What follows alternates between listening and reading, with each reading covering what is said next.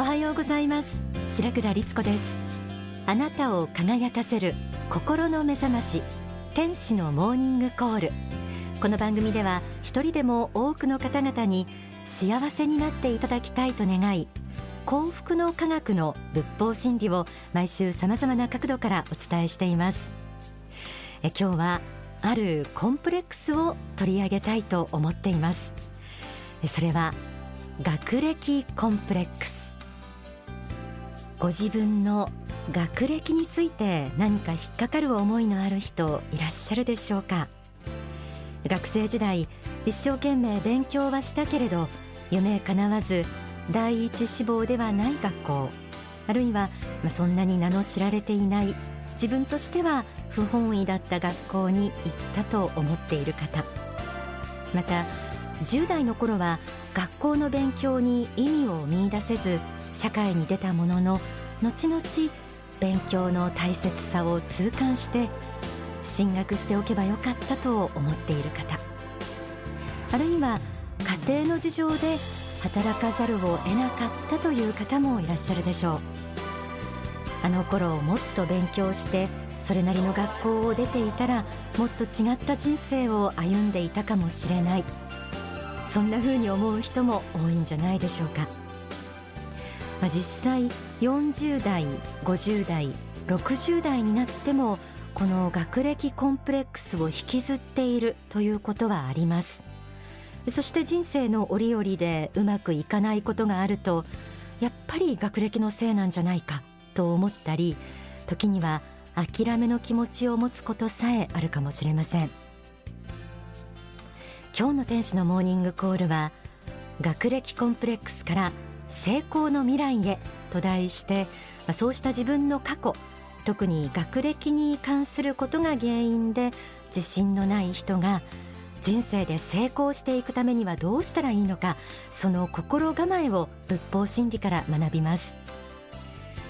このコンプレックスという言葉これは劣等感自分が他人より劣っていると思う感情といった意味ですがこの劣等感について幸福の科学大川隆法総裁の書籍幸福への同票には次のように説かれています。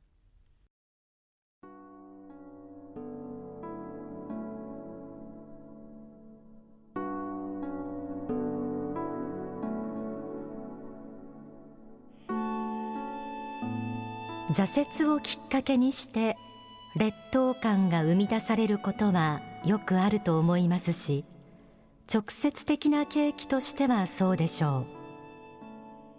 皆さんの悩みを分析してみると大部分は劣等感に起因していることが多いと思います。何らかの劣等感を持っていない人はいないはずです。各人が必ず持っているはずです。今どうしようもない悩みにぶつかっていると思う人でも他人の失敗談を聞くとそんな人もいたのかと思って自分も何とかいけるのではないかという感じがしてくるものです。悩みの大部分はその悩みを独り占めというか自分だけのものにしてしまっているところに原因があります。したがってその悩みが自分だけのものでなくなった時に悩みは半分ぐらい消えかかるのです。他の人もこういうことで悩むことがあるのだと思い始めた時にそこから解決の糸口が見つかっていくようになるものなのです。劣等感を持っていない人はいないとありました。劣等感は誰もが一つや二つは持っているもの。もうみんな何かしら抱えて生きていますよね。そして自分の学歴に対して持っている人も少なくありません。劣等感を感じ出すとなんだかまるで自分だけが劣っていて自分一人だけが未熟な気がしてくるものですがみんなも何かしら自分に不利な過去は持っている。自分だけがこの劣等感を持っているわけではない。そのような事実を知ることも大切です。ただそうした過去自体はもう変えることはできません。変えられるのは今の自分自身だけです。特に学歴がそれほどでもないと思う人は一般的に学歴がいいと言われる人と何が違うのか。そこをちょっと掘り下げてみましょう。大川隆法総裁は上昇志向講義で次のように指摘しています。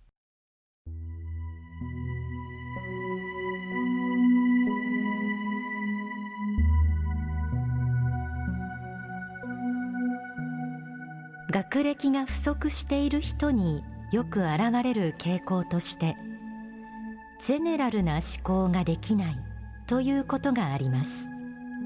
要するに全体的な見方一般的な見方ができずに個人の事情で物事を考えていく傾向が強いのです。これは思考訓練としての教養の積み重ねが足りないことが原因なのでこうした人は教養をつける必要があります。また学歴不足の人には総論を述べることはできてもそれが格論につながっていかないという傾向もあります。要するに総論として不平不満や具合の悪い点を言うことはできてもそれではどうしたらよいのかというところまでは発想がつながっていかないわけです。それから仕事の段取りが悪いという傾向もよく見られます。仕事の手順要領が悪いのです。さらには根気がないという傾向もあります。難しいと思うと途中で投げ出してしまうのです。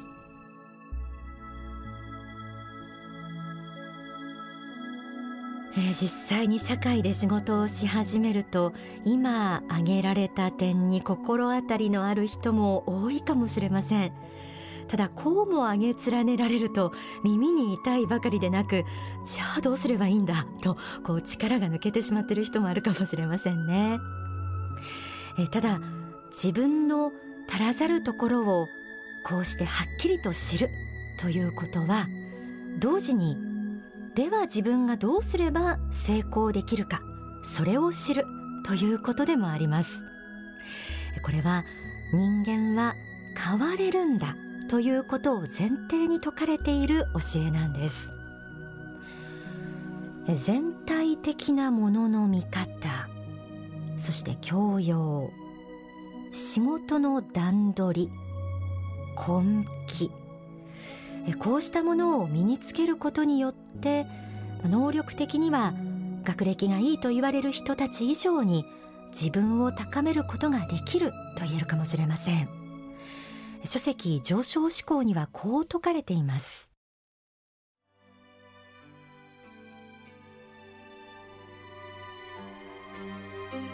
その後どう生きたか自信をつけるだけの実績を作ったかどうかが大事です。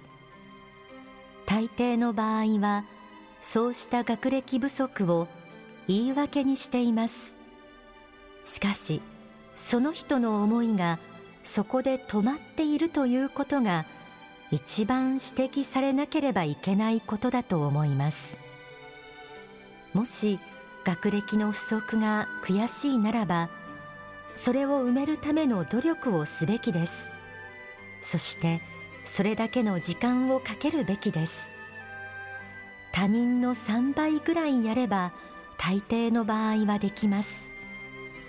他人が2年や3年でやれることを10年かけてできないはずは絶対にありません。できないのは努力と信念の不足だと思います。自分の持つマイナス以上のことをやることです。したがって知的な弱さに悩んでいる人にとっては嘆く前にまず教養を身につけよ。広い視野を身につけよ。幅広いことがわかるようにせよ。これが一番大事です。そうすればあとはそれほど変わらないはずです。学歴不足を人生がうまくいかない言い訳にしてはいけないとありました。少し厳しい指摘かもしれませんがでもいつまでも学歴不足を言い訳にしていても何も始まらないということも事実です。それは過去の自分にとらわれて未来の可能性を自分自身で奪っていると言えるのかもしれません。なんだかせっかくの人生を無下にしてしまっているような気がしてきます。過去は変えられないけれど自分を見放さずに努力すれば道は開けるということです、まあ、逆に学歴はあってもどこかで努力をやめてしまえばその時点で道が閉じてしまうとも言えます。書籍幸福の方には次のようにあります。学歴や試験での勝利は一つの手がかりではあるのです。その自分が得たきっかけを手がかりにしてさらに努力していけば成功への道になります。しかしそこであぐらをかいたらそれで終わりであり大したことはないのです。やはり汗水垂らして働く人の方がその後成功していくのです。そういうものなので学歴評価的なものあるいは学力評価的なものを絶対視してはいけません。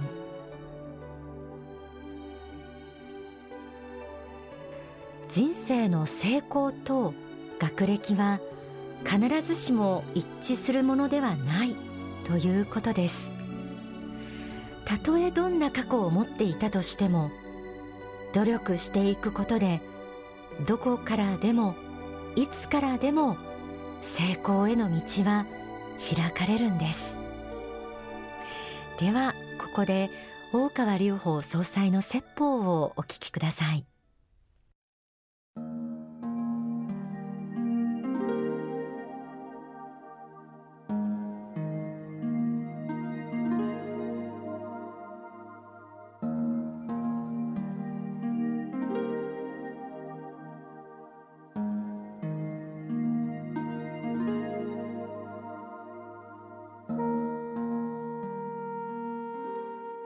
自分が成功しない理由としていろんなものを挙げます。生まれた家が悪かった。というようなこともありますね。時代が悪かった。まあお金がなかった。学校時代勉強ができなかった。友人が悪かった。いろんなことありますよ。もちろんそれも影響はあるでしょうけども。でも最後はこれなんですね。熱意。あなたが成功しなかった理由は熱意が足りなかったからだと。もうこれに尽きるんですねほとんど。そうなんです。本当の意味で天命からずれてない仕事をやってて成功しない場合にはもうこの熱意もうこれのみなんですね。これが足りないんです。本当に本当に好きで自分の命を生かしきれる職業仕事であったならば熱意が湧いてこなきゃダメなんですね。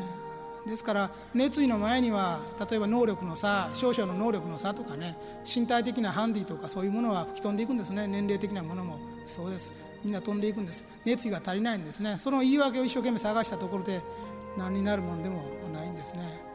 ですから勉強なんかでもそうですね。学校時代にできなかったこといくら言ったってしょうがないんでそれはもうできなかったのできなかったんですからそれからあと熱意を持ってもうカバーするしかないですね。勉強していけば大学だって普通4年しか勉強しないんですから4年だってまともに勉強してる人はごく一部でほとんど4年間やってませんからそのぐらいだったら社会に出てから5年10年やったらカバーできるのは当たり前ですね。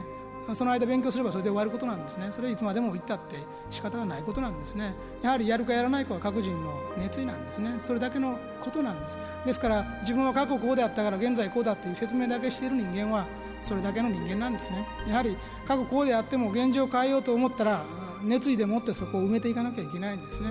それができない人間はやはり言い訳をしてはいけない。そう思わないといけないんですね。この熱意というのは大事です。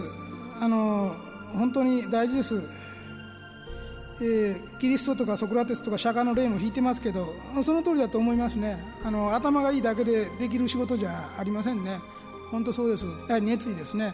その熱意がどこまで勝っているかによって人々がやはり動いていくものなんですね。熱意の前には少々のね、えー、頭の良し悪しとか少々の体力の強い弱いとか、まあ、何大したことではないんですね。大したことではありません。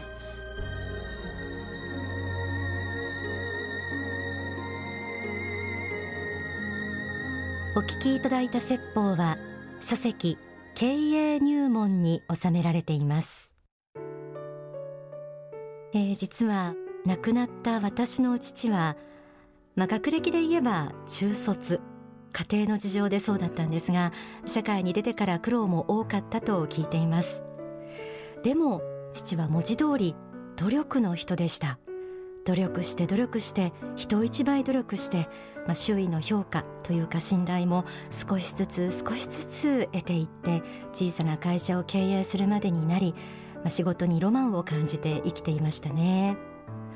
努力する力そして今の説法にあった熱意これはどこから来ると思いますか？すべての人間に与えられている仏がくれた力なんです。これを信じることができれば自分を信じて努力できるはずですよね。どうかこの仏から与えられた皆さんの未来を作る力努力によって発揮していってください。